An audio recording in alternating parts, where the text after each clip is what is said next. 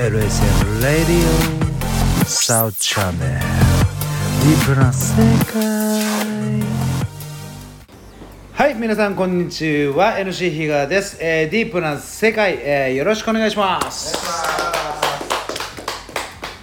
はい、ペイロンです。よろしくお願いしお願ます。いします。グレートワンスピートロです。はいよろしくはいというところで、えー、前回からの続きで、えー、ペロンよろしくお願いしますはい、えー、というわけで前回と今回ですね、実はこのジョジョの奇妙な百人一首というものを紹介をさせていただいてましてですね、あの実際にですね、友達とやったことなんかもあるんですけども、あの非常にあのジョジョ好きにはたまらない名台詞ばかりが本当に出てましてですね、前回2か 3, 3句ぐらい紹介してもう終わってしまいましたんで。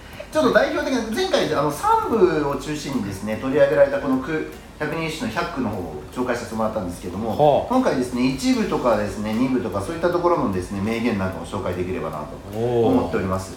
えー基本的にはですねこのお上の句を読み上げて、えー、ウィータローさんに一回予想してもらってから それからまあそのストーリーを紹介していくという流れにしたいと思います。やれやれだぜつうか俺がもうピータローを乗れなくなるかもしれない。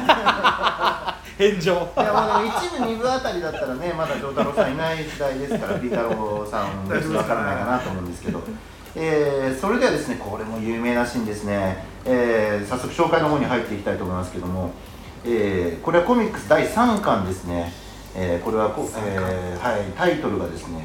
「血も凍る仮面力の巻」あ3巻一部ですこれはこれ有名ですよあ。スピードワゴンと会うところですかね。えーもうちょっと後ですね それでは、えー上の句読み上げます貴様一体何人の命をその傷のために吸い取った？そんなの覚えてねえよ。ありがとう。もうズベンズベンですよ本当に。申し訳ないですけど二人ともねズベンズベンズベンズベンのズベコーですよ本当に。申し訳ないですけど。だってこれそもそも助けたいじゃん。そもそもなんですよ。助けたいじゃん。やそもそもですよ。そもそもどのシーンかということを思い出してくださいこれはディオが一回傷ついた体を癒すためにその洋館に引きこもってで女性をこうなんかエネルギーを生命エネルギーの熱とかを吸い取ってでそこにいいジョースターたちが駆けつけた時にいいその問いをディオに投げかけるわけですよ。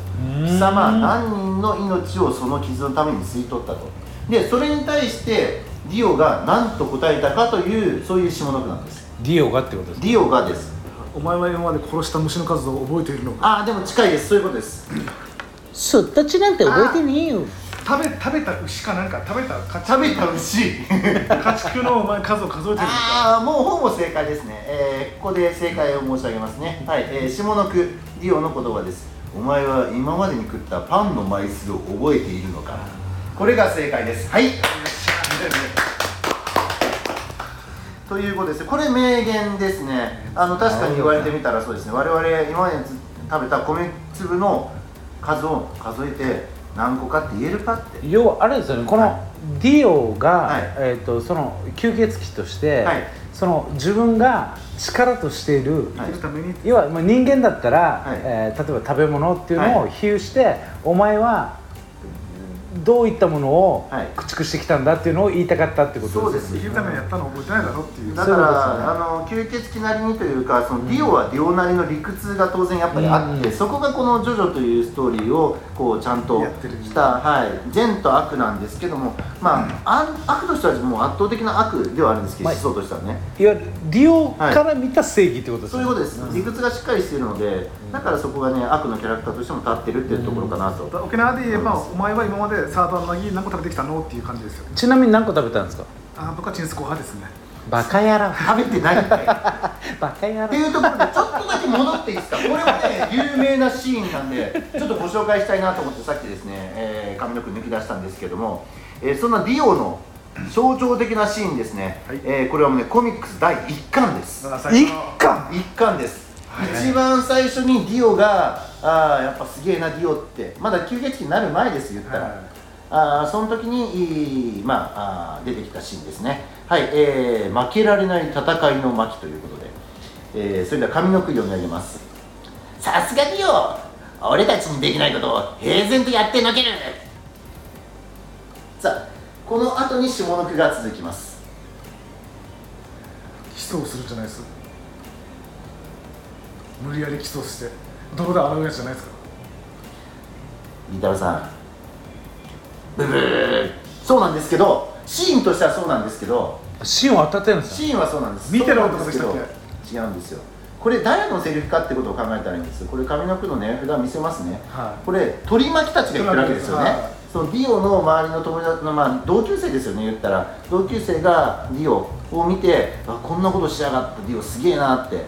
やるんですけど。もう一回言ってもらっていいですか？さすがディオ俺たちにできないことを平然とやってのける。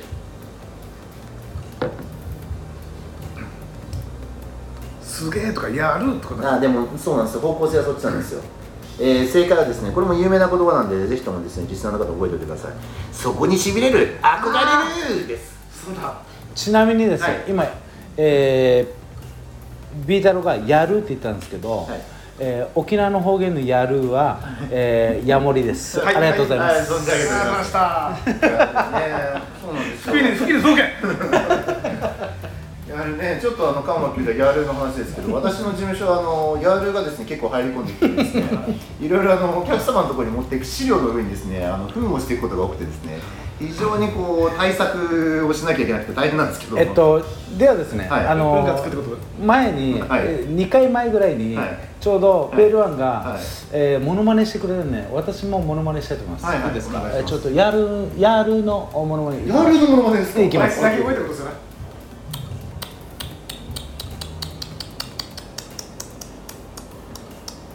はい。で 今今どこまで来ましたっけ？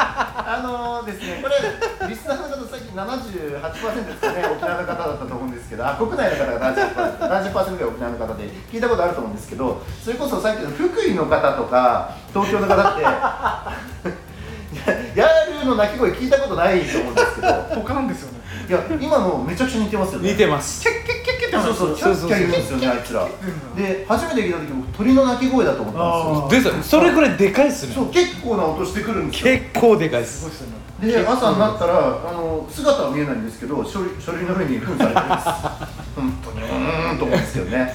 まあでも守り神ですからね家を守るってことは山盛りなんではい。でえっとあとですねすいません話戻るんですけど 3部でこれだけ紹介したいというかこれが一番この「ジョジョの奇妙な百人一首」の第1弾では難易度が高いであろうというう問いがあるんですけどこれはね上の句下の句っていう磨き方というよりも下の句からいきます。下の句がですね実はあの今手元に2枚の札があるんですが、えー片方の下の句にはですね「Good」と書いてあります。 Good でもう一つ2枚目の下の句「Good」と書いてあります。 Good あの Good ただこれ文字で表現するとあーなんかこれ聞いたことある。ジョジョファンならわかる。文字で表現すると静かにびっくりマークがつかない Good って言っているシーンとびっくりマークそうがつくそうそれ言ってた。 Good って力を込めて言っているシーンと2つ下の句であってその上の句がそれぞれあるんですよ。それ言ってたわ。でこれはねこれであの逆に上の句が予想できたらすごいんですけどこれちょっともう解説から入っていきます。これ何かというとあの兄弟のスタンドがいましてですね、はいはい。えダービー兄弟という有名ですよね、はい。まあ、2人ともですねギャンブルで相手の魂を奪うというですね、えーそういうスタンドだったんですけれども、えーダービーの兄がですねダニエル・ J・ ダービーという男はですね力を込めた方の Good を答えてるんですがこれ上の句がですねいいだろう。俺の魂をかけるぜ。これ承太郎が言っています。に対してダニエル・ J・ ダービーは Good 少しびっくりマークがつく強いトーンで Good と答えているこれが下の句です。で、えーテレンス・ T・ ダービー。これは弟の方がちょっと冷静なんですね。でなので、えーその戦ってるシーンで「魂をかけよう!」って言った時に答える時には Good。びっくりマークをつけない Good で答えてます。これ一番難しいというか間違いやすいもので下の句には要は Good しか書いてないんですよ。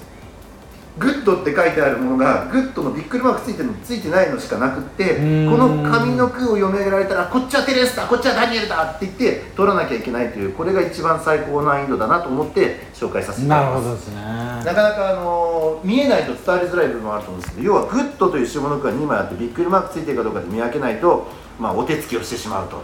いうのがこのジョジョの逆にまさにあれですね。ストストーリーと、はい。そのキャラクターの、はい。おーこの心理面が、はい。このセリフと、そうですね。セリフのはい形とちゃんとシンクロしてないと、はい。絶対間違えるやつですよね、そうですね。情景がこう、うん。思い浮かんでないとなかなかこうちゃんとした正解にたどり着けないというのがこの「ジョジョの奇妙な百人してここがまたねファンの心をくすぐるところかなと思いますね。